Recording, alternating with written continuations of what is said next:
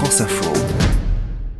Et jusqu'au premier tour de la présidentielle dans dix jours, chaque jour, Thomas Negaroff reçoit les confidences des candidats sur leur panthéon personnel, sur les personnalités qui les ont construites. Bonjour Philippe Poutou. Bonjour. Vous m'avez donné rendez-vous ici pour me parler de votre panthéon personnel. Euh, on est où? Ben, C'est devant le cimetière La Chaise et puis à l'intérieur il y a euh, le mur des communards. Euh, le mur des fédérés Le mur des fédérés, donc un hommage aux communards. C'est un endroit où il y a eu plusieurs dizaines de communards fusillés au moment de la répression, au moment de la commune de Paris. donc c'était la fin du 19e siècle, 1871, mai 71. Alors on monte les marches là, et juste derrière il y a le mur des fédérés au Père Lachaise. Euh, ces communards-là, ils font partie de votre panthéon personnel? Personnel, enfin notre panthéon, je vais dire, parce que là le personnel, il va jusqu'à euh, ce que, enfin ce qui est notre parti, quoi. Donc l'affiliation de, de, cette lutte de révoltés, enfin la lutte des opprimés. Et puis c'est vrai que la Commune de Paris, c'est un moment très particulier de l'histoire pour nous c'est un moment où euh, bah, il y a une révolte, il y a une prise du pouvoir, et puis pendant euh, plus de deux mois, 72 jours, si ma mémoire est bonne, où il y a un gouvernement des travailleurs, de la population, et, avec une bourgeoisie qui a fui. Euh, bon, après l'histoire se finit mal, évidemment, comme très souvent. Adolphe Thiers, les Versaillais. une terrible répression, des massacres, des dizaines de milliers de morts, et puis beaucoup de, militants communards, mais même de la population qui seront déportés en, Nouvelle-Calédonie notamment. Et, les bagnes. Est-ce qu'il y a des figures particulières, des individus en particulier, ou bien c'est là pour vous la masse des communards et le mouvement qui compte bah, Il y a quelques noms qui ressortent évidemment. Après, il y a certainement plein de noms qui ressortent pas dans l'histoire et qui ont joué un rôle très important dans la commune de Paris, parce que bon voilà, c'est comme ça aussi. L'histoire n'a pas tout noté, mais après il y a des personnages. Bah, c'est Louise Michel, c'est le personnage qui ressort en premier. Donc pour nous, c'est là aussi un, ben, un repère euh, énorme. Quoi. Bon, d'abord, c'est la lutte féministe.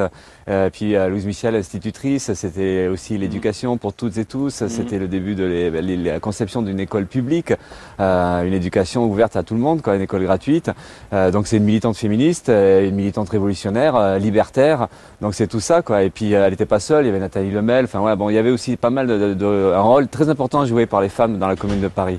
et, et puis on a d'autres personnages qui sont symboliques aussi, parce que la Commune de Paris, c'était euh, quelque chose de très internationaliste. C'était un gouvernement, on va dire, des travailleurs, de la population, avec des, des personnages qui n'étaient pas français. Mm. Il y avait des Hongrois et même euh, des, des, chefs militaires, euh, parce qu'il y avait bah, évidemment une lutte contre Versailles, donc il y avait une guerre pour se défendre. Il y avait Dombrowski, qui était un Hongrois, et puis il y a eu des militants ouvriers comme Frankel, Hongrois aussi, qui faisaient partie des personnages mm. du gouvernement de la Commune de Paris.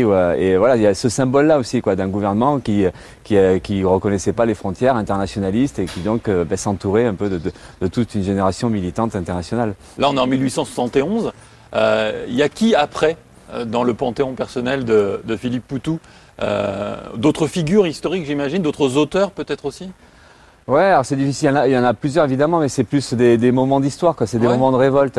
Et euh, c'est vrai que c'est particulier. On a tendance à mettre des noms. Évidemment, il y a des intellectuels du mouvement ouvrier euh, qui ont marqué les esprits, qui ont écrit, donc euh, dont on retient les noms. C'est surtout un, mouvement. ouais, un processus historique de révolte. Et nous, on est dans cette filiation-là. Et comment est-ce que vous avez rencontré vous ces personnages-là et cette histoire-là? Mais en fait, c'est, euh, on, pourrait penser que c'est à l'école, euh, parce qu'on fait de l'histoire à l'école, euh, au collège, au lycée, et, et, en fait, on fait pas n'importe quelle histoire. C'est toujours l'histoire des, des, du pouvoir, l'histoire des, grands dirigeants, et on fait pas l'histoire de la révolte ou très peu. Mhm. Mais donc, en fait, c'est au contact de militants révolutionnaires. C'était voilà, c'est comme ça, des milieux libertaires ou des milieux communistes révolutionnaires, et c'est à ces contacts-là qu'on est amené à lire des livres et qu'on est amené à découvrir cette partie de l'histoire, donc cette histoire des opprimés, des révoltes et de cet espoir de changer le monde. C'est personnel ou euh, c'est Non, c'est les rencontres. Oui, bah oui, forcément. Ah ben c'est euh, bah, c'est un peu les deux quoi, hein, parce que j'étais dans une famille de gauche euh, qui était très sensible à tout ça. Donc la famille de gauche, à l'époque la gauche c'était une vraie gauche. Hein, en fait. c'était à l'époque les années 70 pour mes parents, c'était bah, le PS des années 70, c'était pas le PS d'aujourd'hui. C'était le PS. ouais, c'était mes parents étaient PS, enfin sympathisants PS.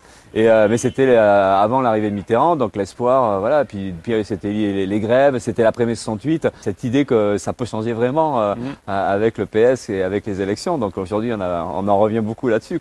Mais euh, donc c'est là-dedans, et puis des rencontres avec des militants libertaires ou des militants communistes révolutionnaires. Et là, après, c'est la lecture, c'est par des bouquins. Euh, si je résume, un panthéon peuplé d'inconnus, peuplé d'anonymes. Ouais, quelques-uns un peu connus, et puis, et, puis, et puis euh, on sait très bien. et peuplé de nous. Ouais, ouais. Peuplé de nous. Merci Philippe Poutou. Merci, Merci pour ce panthéon personnel.